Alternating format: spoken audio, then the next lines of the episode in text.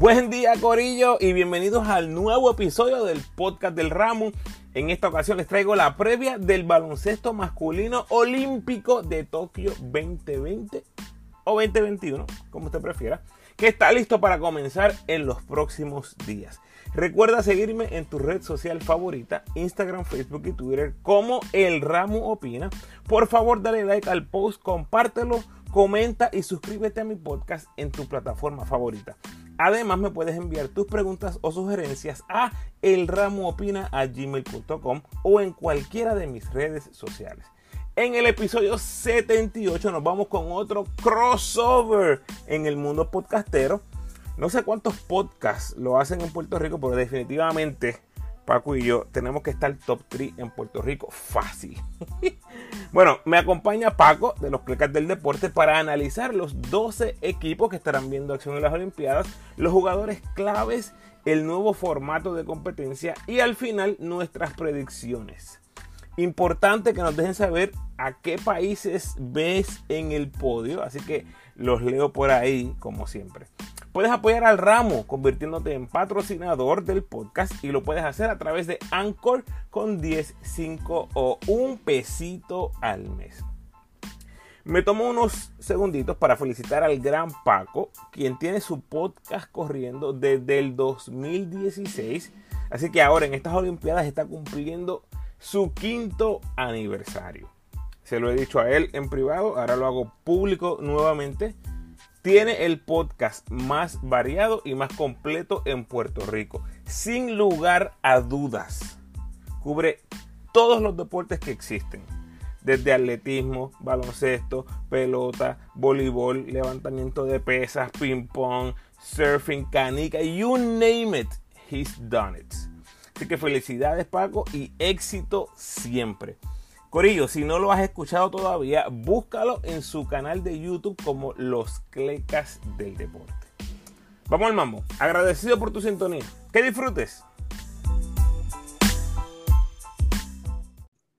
Bien, mi gente, bienvenidos al podcast de los Clecas del Deporte. En esta ocasión, al igual que en las Olimpiadas pasadas, estamos haciendo una previa del baloncesto olímpico. Nuestro primer podcast, Ramu, fue una previa al baloncesto olímpico de Río de Janeiro. Eso fue el comienzo de los clecas del deporte y el Ramo está, estuvo allí y el Ramo está aquí nuevamente. Saludos, Ramo. Saludos, Paco. Siempre agradecido por estar contigo en tu espacio. Eh, realmente estaba pensando, Paco, van cinco años de que empezamos en aquel momento, ¿verdad? Este espacio.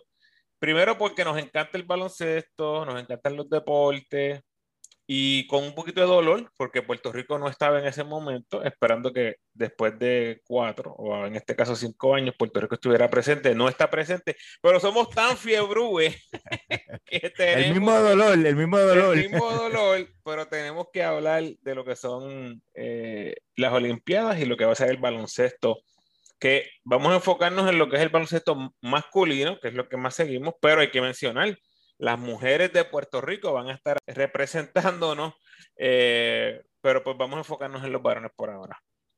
Sí, no, un, como dicen, un shout out a esas boricuas que nos están representando en las Olimpiadas por primera vez. Pero sí, en aquella ocasión dijimos, vamos a preparar una previa por si acaso se diera que Puerto Rico clasificara. No clasificó, la hicimos como quiera. Y, y en esta ocasión igual.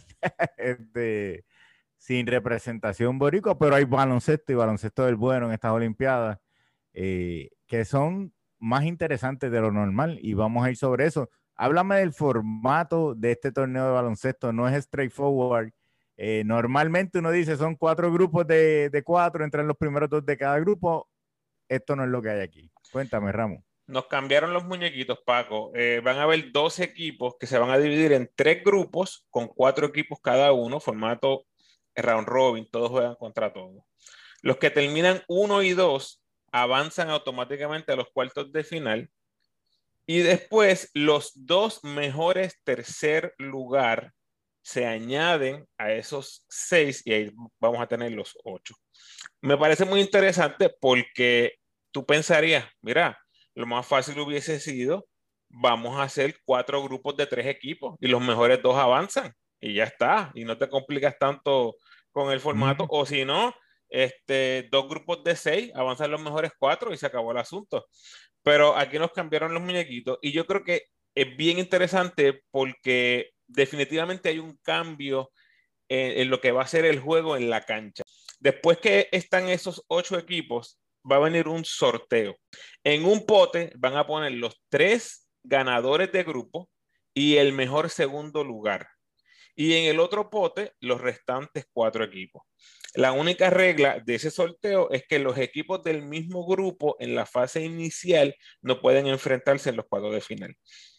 Eh, así que ahí van a quedar los ocho equipos en un solo bracket de ocho y de ahí en adelante eh, eliminación sencilla como lo conocemos. O sea, en teoría, súper complicado. En teoría, puedes ganar un solo partido en la fase de inicial, en la fase de grupo, y si pasas tercero, aún pasando tercero, Paco, puedes ganar el oro, ganando tres jueguitos consecutivos en la ronda, ¿verdad? En el bracket por las medallas.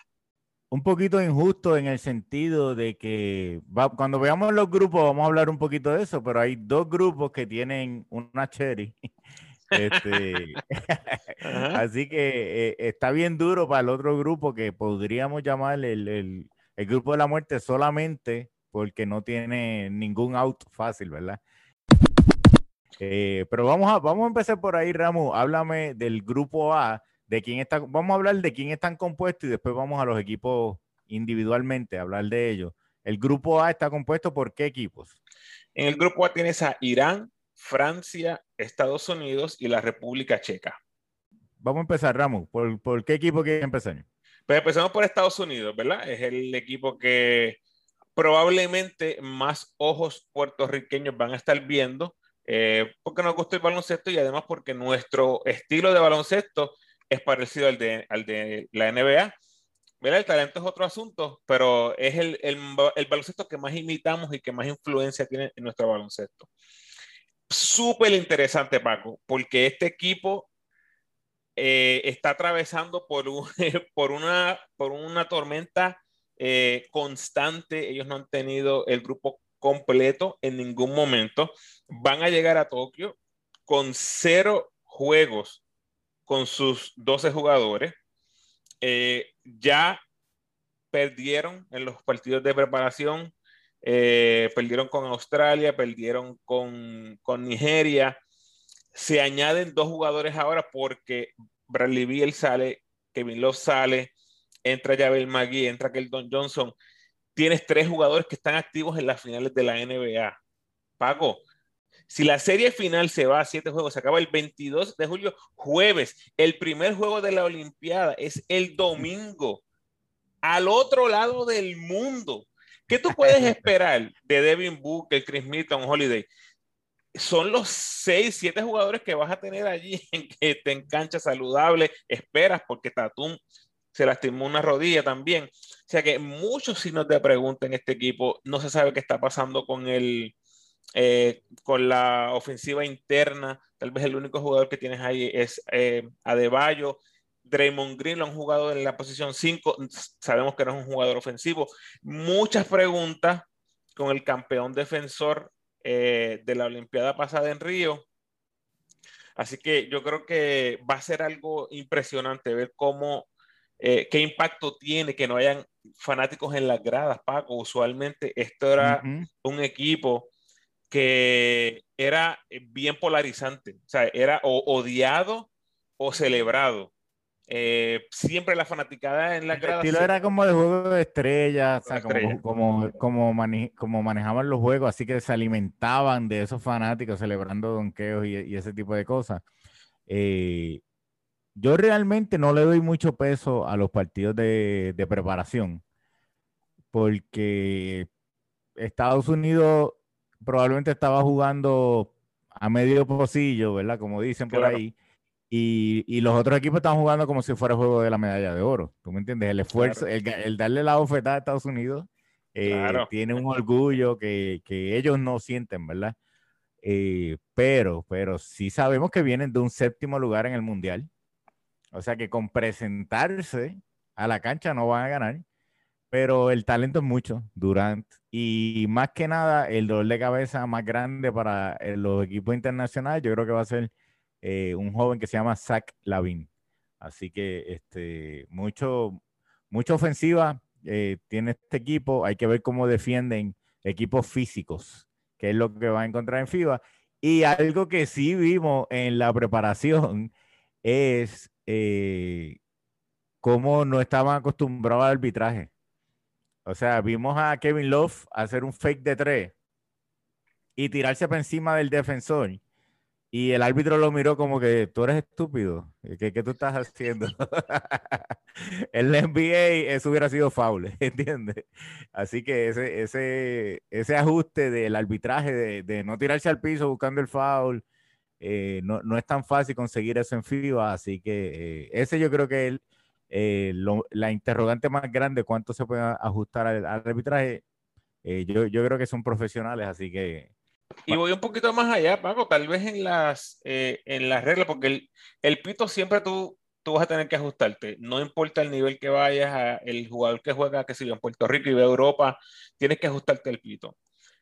Voy más allá con las reglas, porque este tipo de jugador que nunca ha jugado antes, eh, desconoce o se le olvida que puede sacar la bola del aro eh, ¿qué, ¿qué, impacto mental tal vez tiene que la línea de tres es más cercana, o sea, al, al aro? Son sí, cosas sí. Que, que, no necesariamente el, el, árbitro tiene un efecto directo, o sea, no tiene un efecto directo, y es más la capacidad mental de estos jugadores que puedan en bien corto tiempo ajustarse a esos cambios de regla. No hay defensa ilegal, no existe. no existe. Que...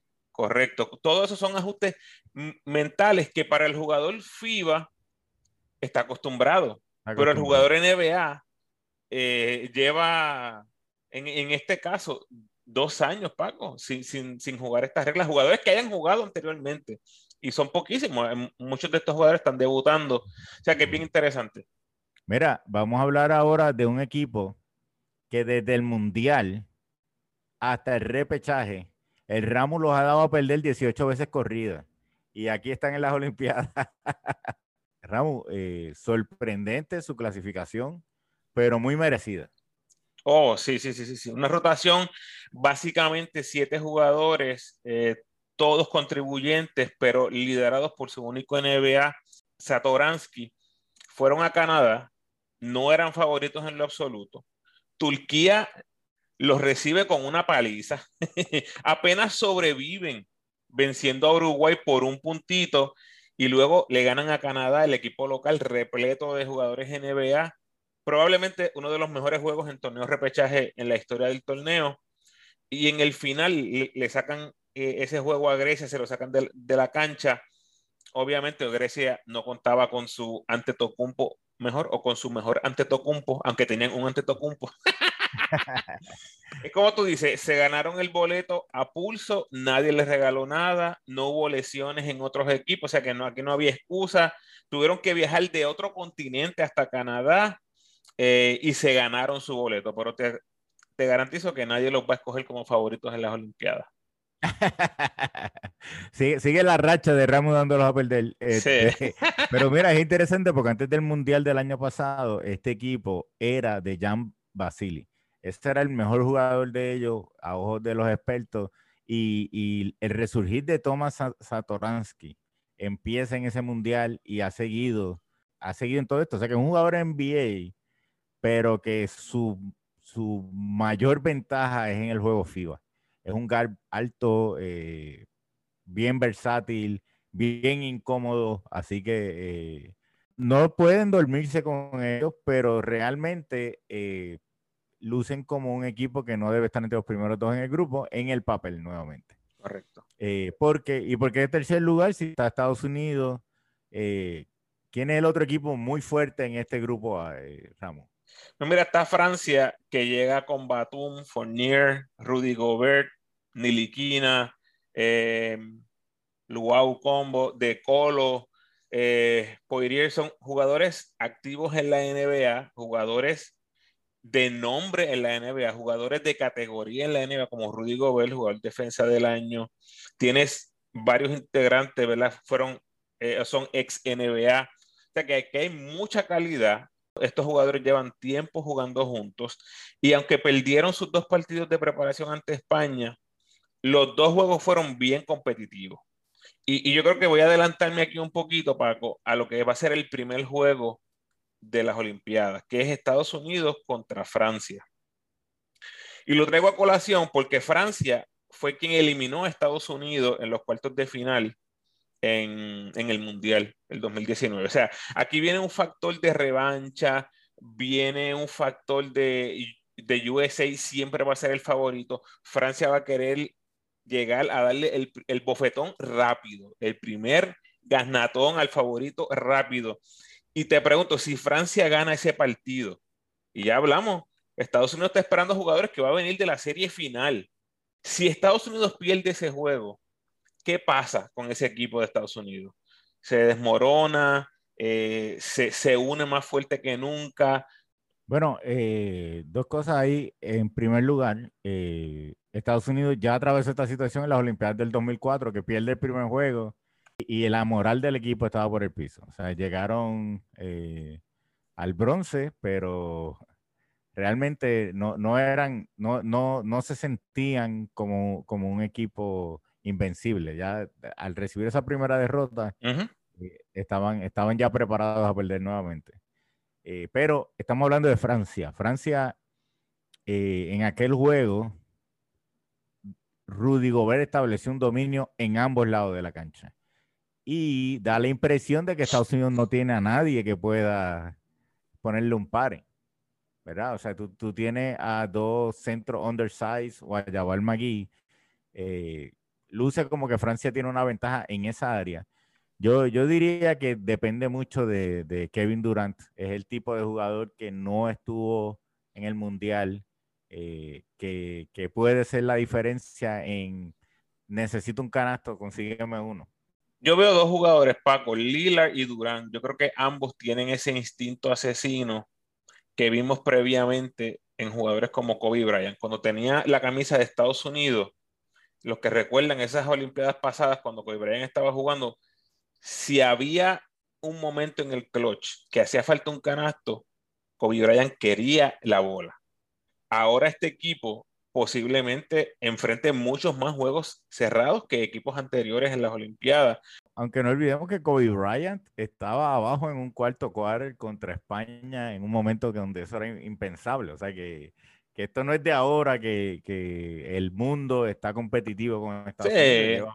Y tienen que dar el esfuerzo. Con llegar a la cancha no van a ganar como hacían en el pasado. Bueno, y hay un cuarto equipo en este grupo, que es el equipo de Irán, el, representante de Asia, aparte de Japón, ¿verdad? Eh, que, está, que está aquí, el único. Así que eh, háblame del equipo de Irán. Pues debe ser la cherry del grupo, Paco. Eh, le ganaron a Japón un jueguito por cinco puntos en la preparación, pero el resto de los partidos han sido, han sido palizas ante el mismo Japón y entre España. Yo creo que será un logro eh, si ganan un cuarto en estas Olimpiadas, eh, especialmente en este grupo. Así que es uno de esos equipos que solo por estar presente es suficiente razón para celebrar. Ellos están tan contentos de que están ahí, pero las expectativas deben ser bien bajas. Mira, antes de movernos del grupo, voy a compartir a medida que nos vayamos moviendo del grupo el Power Ranking de FIBA de las Olimpiadas ya fue publicado y voy a dar los números del ranking de estos cuatro equipos. Estados Unidos, ¿en qué posición lo ponen el Power Ranking, Ramos? Estados Unidos, este, dos, creo. Tres. Tercero, tercero, increíble. Yo no sé quién está haciendo esto. Porque este, perdieron, Pago. Están estoy hablando, están incompletos. no debe contar para Perdieron con Nigeria, perdieron con Australia. Eh, mucha Francia, Francia, sexto lugar en el ranking. Okay. E Irán está último, número 12 en el ranking. Así que estos son los equipos de este grupo. ¿Y República Checa? Ah, perdóname, República Checa está en la posición número 10. Así que tenemos 3, 6, 10 y 12. Luce uno de los grupos más eh, flojo en el papel. Así que eh, moviéndonos para el próximo grupo, háblame del grupo B, Ramón. Bueno, mira, el grupo de la muerte, ¿verdad? Siempre hay un grupo de la muerte. Eh, ¿Qué significa esto para los que nos escuchan? Que cualquier cosa puede pasar. En los grupos de la muerte, cualquier cosa es posible. Difícilmente algún equipo se vaya invicto en este grupo y difícilmente tendremos un equipo que no consiga victoria. Los diferenciales tienen que estar apretados. En ese box score yo veo una, un diferencial de puntos bien, bien cerrado, eh, en donde Australia debe ser el gran favorito. Tienes a Patty Mills, Joe Ingles, De La Vedova, Tybo, Exum, Baines, Green. Estás repleto de jugadores NBA de todos los colores y de todos los sabores. Tienen defensa, tienen ofensiva, conocen sus roles, se conocen ellos, llevan muchos años jugando juntos, tienen esa química que, por ejemplo, un equipo como Estados Unidos no tiene esa química me parece que tiene que ser un factor bien, bien grande, especialmente en un torneo tan corto como este, que va a cambiar tanto de día a día. Históricamente, Paco, este es un equipo bien similar a Puerto Rico. Australia ha ido a 15 Olimpiadas y a 12 Mundiales. Nunca han ganado una medalla. Sus mejores participaciones terminaron cuartos en las Olimpiadas del 96, 2000 y 2016 y cuartos en el Mundial del 2019 y llegan ahora al momento 3 y 0 en los preparatorios contra Argentina, Estados Unidos y Nigeria. Oye, pero la del, la del 2016 es dolorosa, de, la, de, los juegos más dolorosos por un punto contra España por esa medalla de bronce, pero nadie se va a acordar de eso, quedaron cuartos. Como Puerto Rico, Paco, en el 90 fue, fue bien doloroso. Eh, y la manera en que se perdió ese partido contra Estados Unidos, de, el de nosotros, fue horrible, horrible, horrible. No, no, no, increíble, increíble. Todavía, Paco, todavía sigue siendo mi recuerdo más antiguo. Que, que yo recuerdo estar en la sala con mi papá viendo el juego y papi, cuando Pico hizo el pase a, a, a Cartel, estoy diciendo, pico, pico, pico, pico. Nunca se me olvida. Es lo más temprano que tengo en la memoria de haber visto un juego de Puerto Rico. No, eso, es algo Bueno, eh, otro equipo que está en este grupo también se ganó el pase eh, agonizantemente, pero merecido, y, de, y sacó de carrera a uno de los favoritos de medalla de las Olimpiadas. No está aquí Serbia debido al equipo de Italia. Háblame de Italia, Ramón. Pues mira, vimos de primera mano lo que nos hicieron, lo que le hicieron a Puerto Rico, se vieron bajo por 17 puntos, no se derrumbaron, le sacan ese juego a Puerto Rico, después le dan una paliza dominicana y prácticamente terminan el torneo dominando de rabo a cabo a Serbia en Serbia con fanáticos en la cancha. Sí, era 50%, por ahí fanáticos en la cancha, tirando un juego casi perfecto. Se fueron invictos en el repechaje, 3 y 0. Un equipo que cometió muy pocos errores en el torneo, un baloncesto de altura, excelentes en el tiro largo, una rotación sólida de 7 a 9 jugadores y a un equipo que ya demostró tener una capacidad para ganar juegos importantes contra equipos fuertes, le sumas a Linari, que llega desde los Atlanta Hawks, eh, y todo esto, Paco, todo esto con un Nico Meli desaparecido ofensivamente en ese repechaje. Eh, todo lo que hizo él, el impacto de él fue un jugador completamente, eh, eh, el impacto en el lado defensivo, en, las jugadas de esfuerzo, en las intangibles, en el pase de un jugador súper inteligente que aunque no las tuvo todas consigo en la ofensiva, demuestra porque es un jugador NBA en, el resto de las cosas que hace en la cancha. Ese es el tipo de jugador, Paco, que a mí me encanta ver, porque puedes tener un juego malo, todo el mundo puede tener un juego malo, te puedes ir de 10-0 de campo, pero estás haciendo la jugada defensiva, estás, estás ayudando, estás haciendo el pase extra, estás haciendo el box out. Son muchas cosas que hace este jugador que ayudan al equipo y es imposible que se mantenga jugando tan pobre. Tiene que ser un mejor jugador ahora en las Olimpiadas eh, yo veo Italia con un gran equipo, una gran posibilidad en este torneo. Bueno, el futuro de Italia, Nico Manion, el pelirrojo point guard, ¿verdad? Que, que es de los Golden State Warriors. Pero el mejor jugador ofensivo de lo que yo vi de repechaje fue Polonara. Eh, tiene todas las herramientas, no, es un nombre conocido para, para, para, quien solamente ve NBA, pero, pero hace el trabajo. Eh, un equipo sólido, un equipo sólido que sorpresivamente está aquí y, no se puede dormir nadie con ellos. Eh, háblame entonces del equipo de Alemania, Ramos.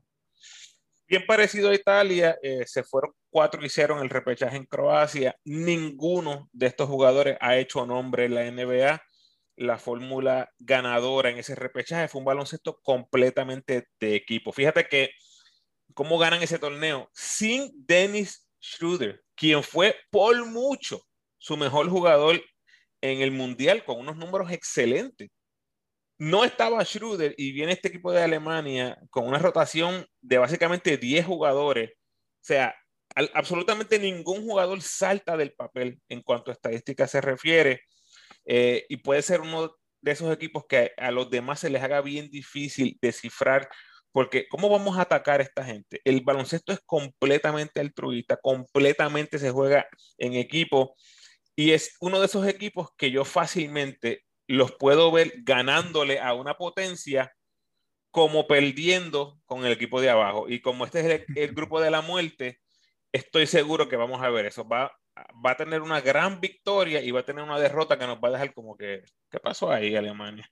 Yo, me voy a tirar al medio y yo creo que Alemania no va a ganar ningún juego. Eh, pero no, eh, no es sorpresa si gana uno. ¿eh? ¿eh? para mí su mejor jugador, Moritz Wagner, lo fue en el repechaje clave en la victoria sobre Brasil.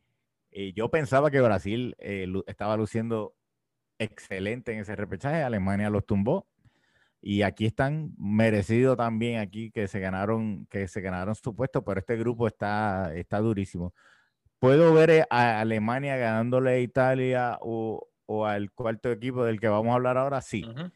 no veo, no los veo compitiendo con Australia pero, pero creo que deberían ser eh, underdogs en, en, todos estos juegos. Okay. Y, y este cuarto equipo, Ramu, eh, tiene historia, no es su primera Olimpiada, no vienen de la nada, pero la gente como que tiende a, a descartar los equipos de África. Háblame del equipo de Nigeria. Pues mira, es un equipo que llega prácticamente en su mejor momento a través de la historia eh, yo creo, han ido formando estos jugadores que poco a poco, casi a cuentagotas, han ido llegando a la NBA y ahora tienes un núcleo de jugadores de la NBA, Paco, en un equipo que eh, pudiera ser, pudiera ser la gran sorpresa de este torneo. Mira un dato curioso, Ramos, un ah, dato curioso. Seguro, zúmbalo. Nigeria es el equipo con más NBA después de Estados Unidos en este torneo. Pues, entonces, eh, eso, debe eso debe decirnos a nosotros que la victoria sobre Estados Unidos no es sorpresiva, especialmente porque sabemos por lo que estaba atravesando Estados Unidos. Además que era el primer juego, nunca han jugado juntos, están en ese, eh, tú sabes, eh, let's, feel, let's feel, es exhibición, a ver qué pasa. Tómate 20 triples, le, este Nigeria, los cogieron fuera de base por completo Ahora tú pones los mismos equipos en el escenario olímpico y posiblemente el outcome sea, sea otro, ¿verdad? El outcome. Y es lo que tú decías, no importa si es exhibición, los equipos cuando van contra esa gente que tiene el USA en, la camisa, esa es la medalla de oro, ese es el juego por la medalla, el juego del orgullo, el juego para tumbar al, al, jefe, al caballote, al, grandote en el baloncesto mundial. Ocho en total, Ramos, son ocho.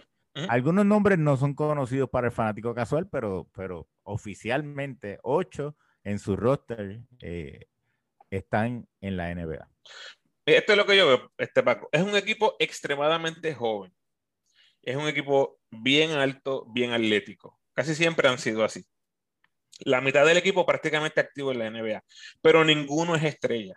Ninguno. Y tal vez, con la excepción de Okogi, eh, él, es el único jugador que tal vez tenga un rol definido en un equipo en la NBA y sabiendo Bueno, bueno, o sea, Jalil Okafor con Detroit.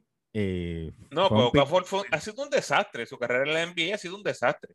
Ah, eso sí, eso sí. pero, pero siempre le dan otro chance. Es de estos picks altos de la NBA que siempre hay otro equipo que le da un chance. y, en, tres años va a estar jugando con los cangrejeros de Santurce No, es un jugador que no ha hecho nada en la NBA, para que esa es la realidad. Y, este jugador empezó este año pasado, pero ya está haciendo, ya está haciendo ruido y fue el que le dio el tapón a Kevin Durant en un donqueo y es Precious a Chihuahua. Así que ya está haciendo nombre, Raúl. Sí, mira, realmente hay mucho talento, es obvio, pero hay que ver, como siempre con nuestros equipos, si se materializan, si se logran eh, unir todas las piezas en el momento ideal, si logran tener esa cohesión de grupo. La pregunta, ¿pueden llevarse el grupo? Posiblemente no. La inexperiencia los va a alimentar un poco, pero Paco, vuelvo a lo que dijimos al principio.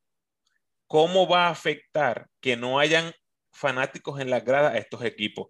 Estos van a ser prácticamente, y aquí hablo otra vez, a ti no te gusta que lo diga, pero hablo en la ignorancia. Yo no sé la diferencia de jugar con una cancha vacía, sea olimpiada, sea cualificatorio, sea lo que sea. Estás jugando sin fanáticos, que lo que oyes es el, este, la chicharra, el pito del árbitro y las tenis, a tener la presión del el escenario olímpico. Un equipo como este, Paco, que no tiene absolutamente nada, nada que perder, pudiera ser el escenario perfecto para ellos. Mira, no es el primer equipo de África que viene con, jugadores de NBA. No es el primer equipo de África con mucho talento. Lo que, lo que sí vemos es que tienden a no jugar un baloncesto organizado en el pasado, ¿verdad? Así que yo diría, el juego con Estados Unidos para mí no es tan sorpresivo como para otra gente, porque Estados Unidos juega un juego tipo eh, All-Star Game, eh, ¿verdad? Juego de estrella, donde es como que fast break tras fast break, y yo voy a anotar más puntos que tú en las exhibiciones, y, y eso favorece los equipos atléticos, ¿verdad? Pero Nigeria sacó de la cancha a Argentina. ¿verdad? El subcampeón del Mundial de Baloncesto, Nigeria lo sacó de la cancha. Y tú sabes que Argentina no va, no va a cogerse un día libre Tú sabes que Argentina va a jugar baloncesto bueno. Así que eh, para mí me sorprendió más eh, el margen de victoria de Nigeria contra Argentina. Este, que sabemos que obviamente tampoco Argentina debe estar eh, en, máximo de funciones, pero, pero sí de que, de que Nigeria puede jugar con equipos organizados, que es lo que van a enfrentar en Alemania, ¿no? Unos puntos ahí. Le ganan a Argentina por paliza. Después vienen y pierden por 40 con Australia. Australia, Australia, eh, ahí, vamos, ahí vamos a hablar. y, lo que, y, lo que tú mencionas del baloncesto organizado, ese es un factor bien clave. Ahora tienen a Mike Brown dirigiéndolos, un dirigente que, dirigió en la NBA.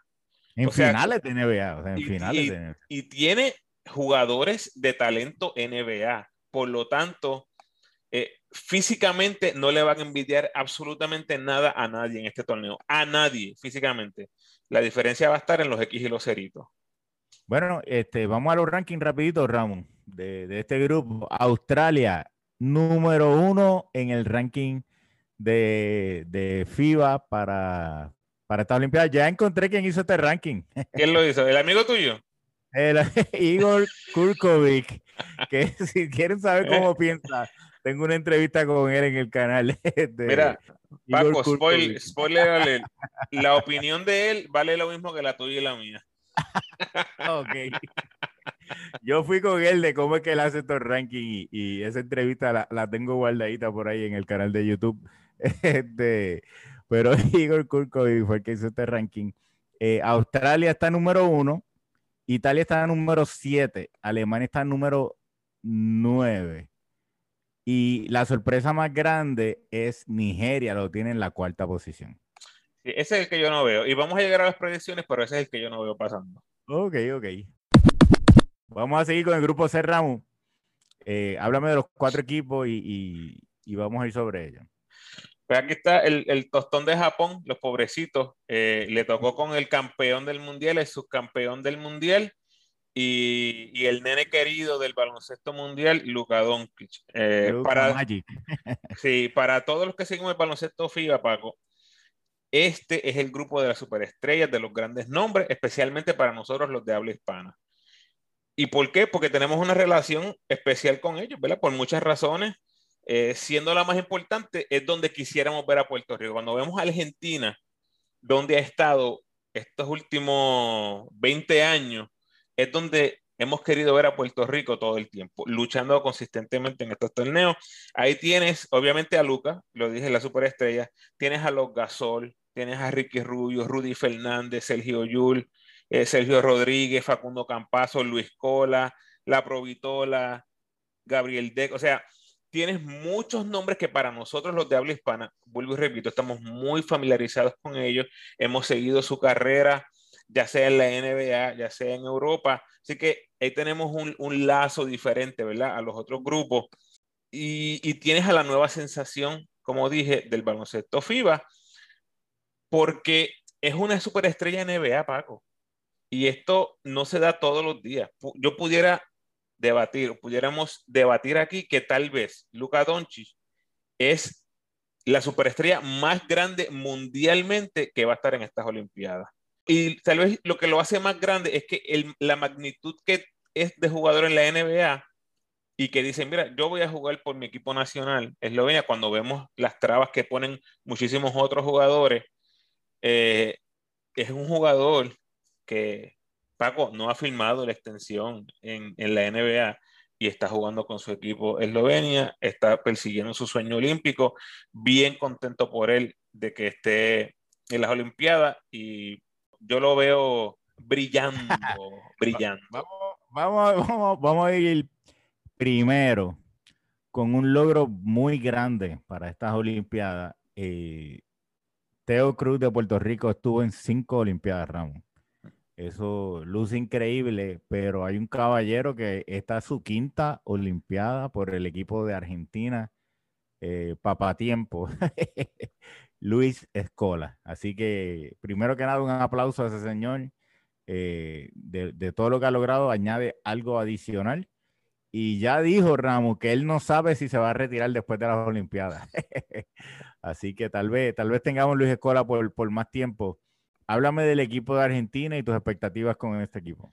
De Andre, mira, ahora me dices eso y recuerdo hace años cuando yo comparé en algún momento que tenía mi, página eh, activa, eh, mi página webpage, y yo hablaba de Escola como el piculín argentino. Y me cayeron chinches y me tripié acá, que si es Escola, que si esto, que si lo otro, que si es mano, que si quién es mejor. y, muchos perdieron lo que yo estaba hablando en ese momento, pero mira ahora cómo llega a los 41 años. Paco, ¿tú te acuerdas cuando Piculín tenía 40 años jugaba con Puerto Rico? Y a veces lucía como el mejor jugador de Puerto Rico con 40 años. ¿Tú te acuerdas quién fue el que nos dio ese pase a las Olimpiadas del 2004? Fue Piculín Ortiz con casi un cuádruple doble y tirando por allá, tirando, tirando para los 60 años, una cosa ridícula. El gráfico Pero bueno, vamos a volver a Argentina porque estamos hablando de Argentina. pues mira, eh, pierden con Australia apretado, pero después eh, reciben sendas palizas en los, en los partidos de preparación contra Nigeria y Estados Unidos, lo que deja a este equipo eh, con muchas dudas. Sergio Hernández es uno de esos dirigentes, Paco, que siempre predica de la construcción, de la formación, estamos mejorando día a día, nos vamos a ir reinventando sobre la marcha, lo que en Puerto Rico le llamamos ir de menos a más. Así le decimos nosotros. Y así va Argentina en este momento. Ningún jugador, ningún jugador establecido en la NBA. Y cuando vemos este equipo, por espacios, tienes al juvenil de 18 años, Luis Escola, cargando este equipo como el mejor jugador, Paco. Yo creo que eso nos dice mucho. Si Luis Escola, con, estaba, estaba bromeando ahorita, ok, mi gente, con 41 años, si Luis Escola todavía es el mejor jugador en este equipo, eh, realmente eh, no creo que este equipo sea el equipo que va a repetir esa yo realmente, yo realmente pienso que está claro que el líder del equipo es Facundo Campas. Va a ser el jugador que va a cargar el equipo. Es, mi forma de ver lo, que Escola logre va a ser de la mano de, del caos que crea Campazo. Hay otros jugadores como Gabriel Deck. Eh, Pero Paco, que van a, Escola, Escola es el mejor que se ha visto en, los preparatorios. Pero eso, o sea, son preparativos. Eh, yo, yo tiendo a, no darle tanto, tanto peso a los preparativos, pero sabemos que es un equipo, sabemos que es un equipo que va a jugar de la manera correcta. Sabemos que es un equipo que va a luchar. Eh, pero entiendo lo que tú dices de que podrán competir contra equipos que tienen 8, 9 jugadores eh, efectivos, ¿verdad? ¿cómo, ¿Cómo va a reaccionar ese banco de, Argentina, porque eh, una, una, de las cosas de la generación dorada es que Escola venía del banco a, afianzar ese, ese, equipo, ¿no? En, en, ocasiones. Tú no tenías una baja, o sea, tú tenías en ocasiones que el, el banco subía el nivel del juego, ¿verdad? ¿Veremos eso en Argentina en esta ocasión? O, o, los inicialistas tendrán que tener más carga, lo cual a medida que el torneo progrese es más difícil, ¿verdad?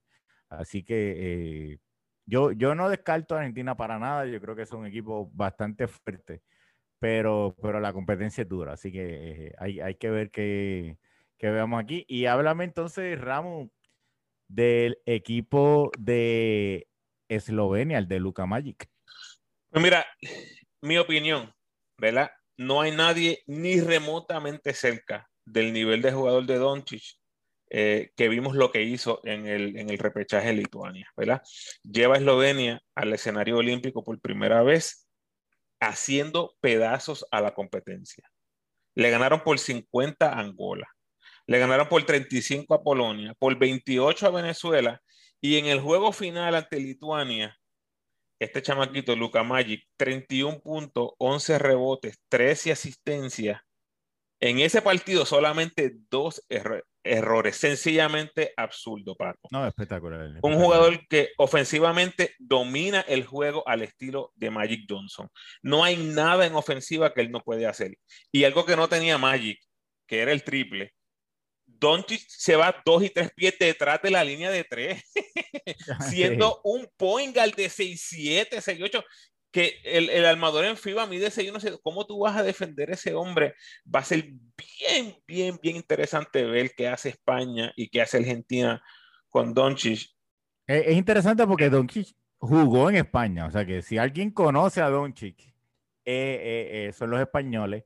También sabemos que Sergio Hernández es un maestro en, en, en tratar de neutralizar la mejor arma ofensiva de, del otro equipo, pero vimos que ni los Clippers podían parar a, Doncic, así que una cosa es pensar en la estrategia y otra cosa es poderlo hacer. Implementarla, eh, correcto. Yo, creo que, esos primeros juegos son claves para el equipo de Eslovenia.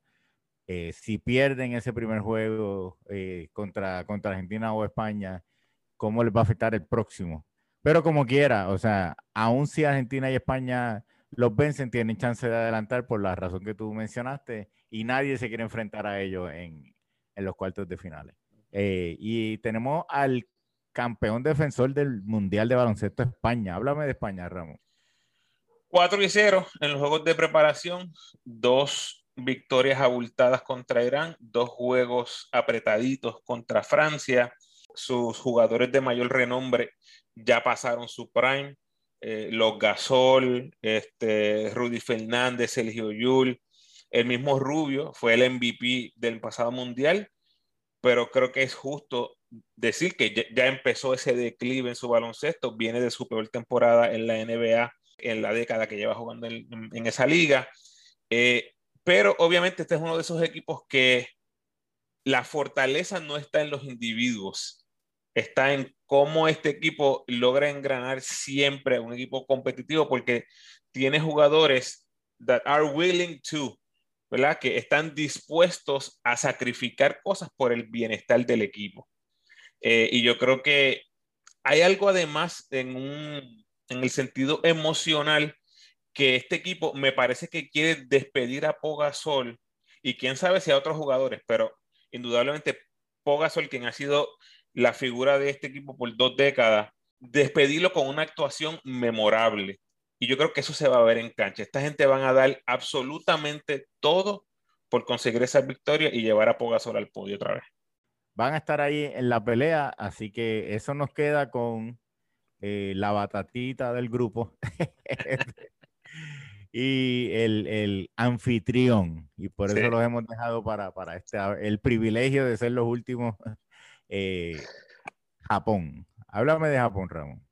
Pues obviamente es el caso más triste, porque la única razón por la que tú tienes al país sede jugando es porque tiene el, respaldo de la fanaticada, el respaldo masivo de la fanaticada y cualquier momento iba a ser celebrado como si fuera un momento de oro olímpico.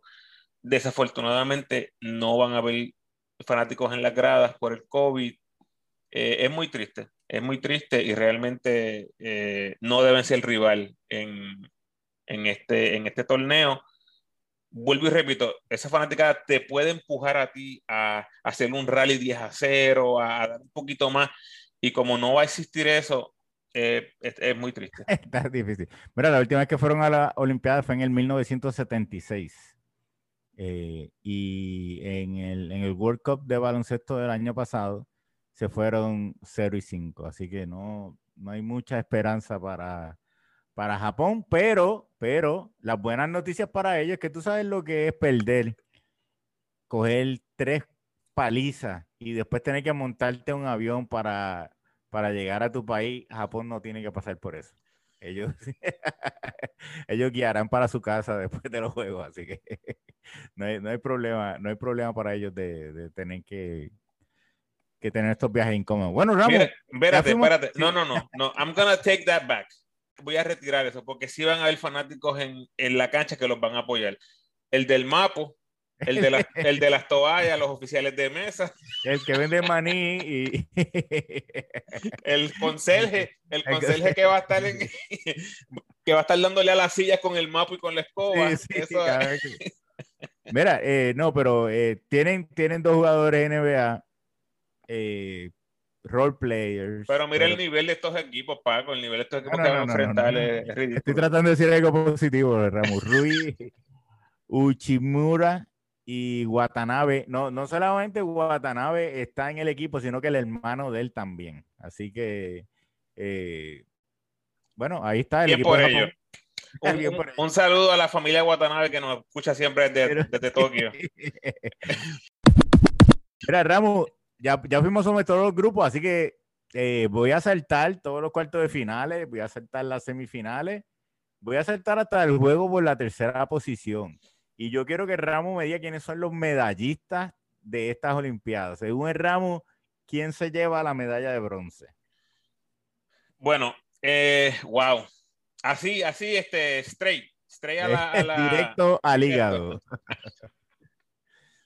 bueno, yo te voy a hablar del podio que yo, que yo veo, porque, bueno, honestamente, desde que vi lo que Luca estaba haciendo en el repechaje, no hay manera que yo lo vea a él eh, fuera del podio. Yo veo, a, yo veo a, Luca en un nivel demasiado de, superior al resto. ¿Cómo?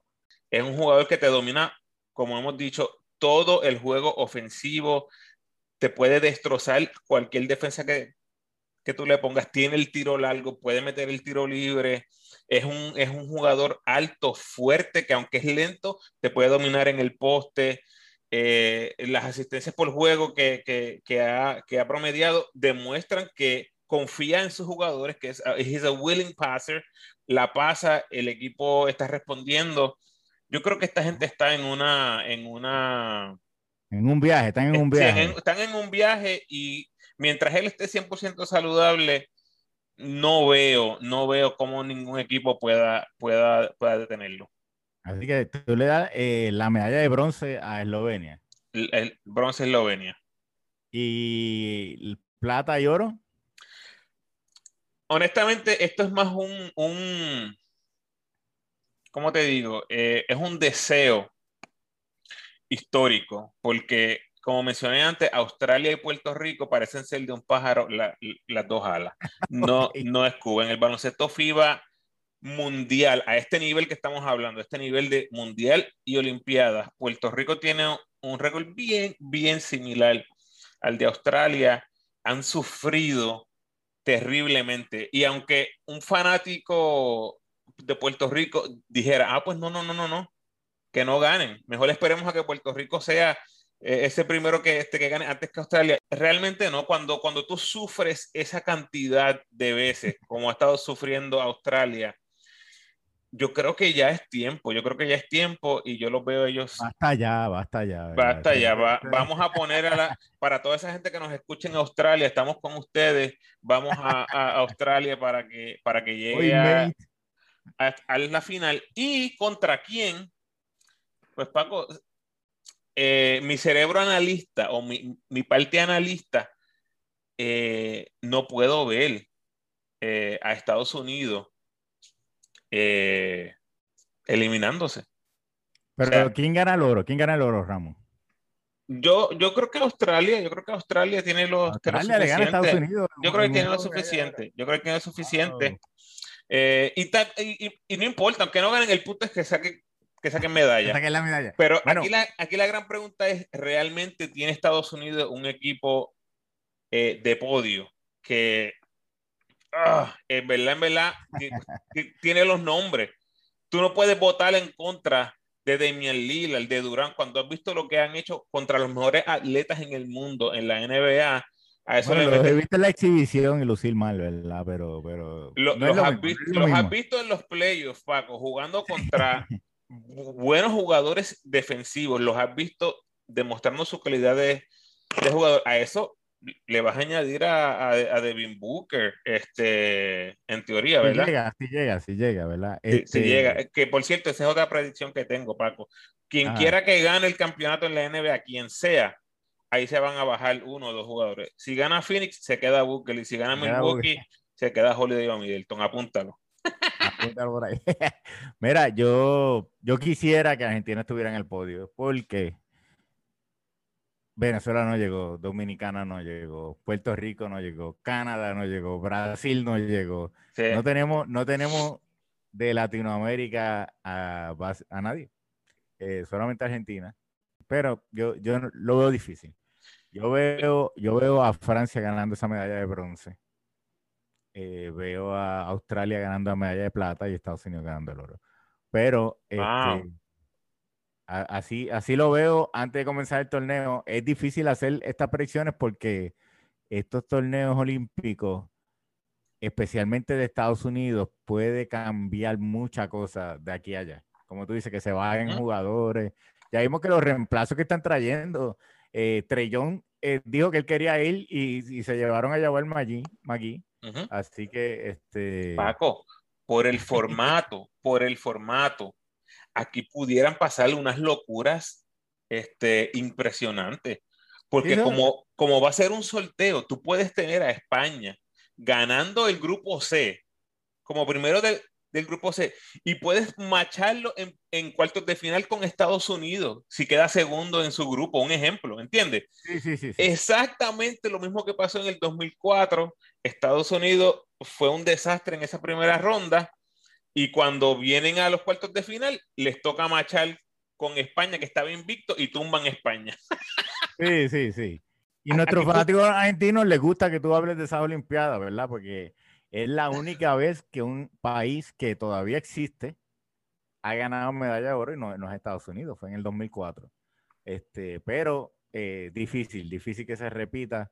Eh, yo veo eh, el equipo de Francia bastante sólido. Yo creo que el equipo de España se va a quedar casi ahí.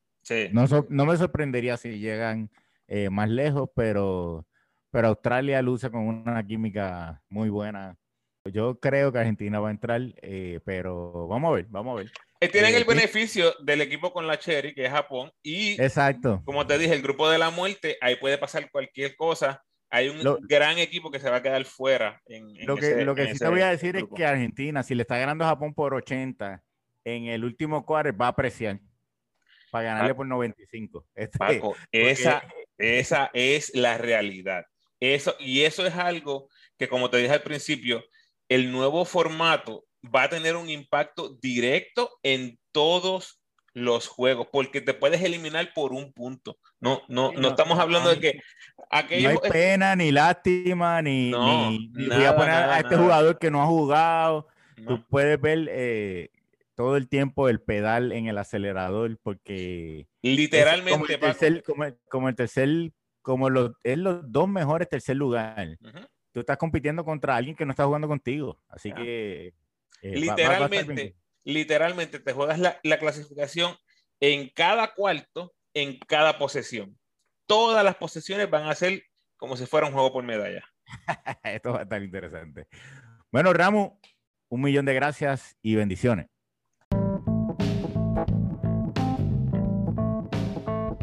Gracias por sintonizar, Corillo, y gracias a Paco por hacer otro crossover conmigo. Recuerda seguirlo como Clecas del Deporte en todas las plataformas sociales, especialmente en YouTube. Por favor, ayúdenos compartiendo este episodio en sus redes sociales y con todos los fanáticos del baloncesto mundial que conozcan, esos alcohol que le meten al FIBA 100%. Como siempre te invito a que te suscribas al podcast, déjame tu mejor review por favor y sígueme en tu red social favorita, Facebook, Instagram o Twitter. De nuevo, agradecido por tu sintonía.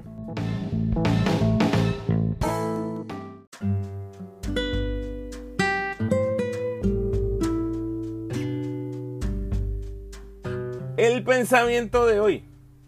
No tengas miedo al enfrentar la adversidad. Ahí es donde crecerás. Las decisiones que tomes en medio de la adversidad son las decisiones que te definen como persona. Bendiciones.